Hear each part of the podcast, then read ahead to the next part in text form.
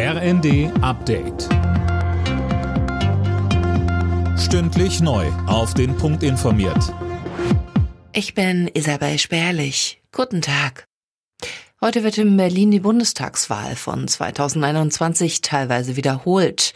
In einem Fünftel aller Wahlbezirke wird neu gewählt. Knapp 550.000 Wahlberechtigte sollen nochmal ihre Stimme abgeben.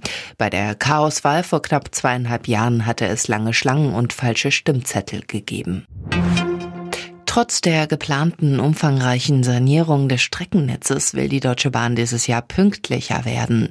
Das hat Bahnchef Lutz der Bild am Sonntag gesagt. Mehr von Gisa Weber. Mehr als 70 Prozent der Züge sollen rechtzeitig am Ziel ankommen, so Lutz. Sonst gibt es ein negatives Feedback der Kunden.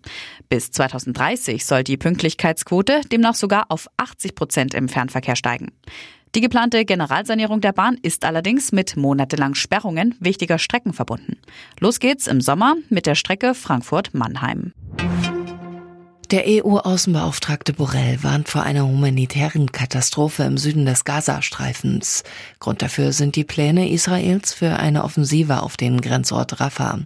Bundesaußenministerin Baerbock schrieb auf Ex, die 1,3 Millionen Flüchtlinge dort könnten sich nicht einfach in Luft auflösen. Schon wieder haben Aktivisten ein Kunstwerk in Frankreich mit Suppe beworfen.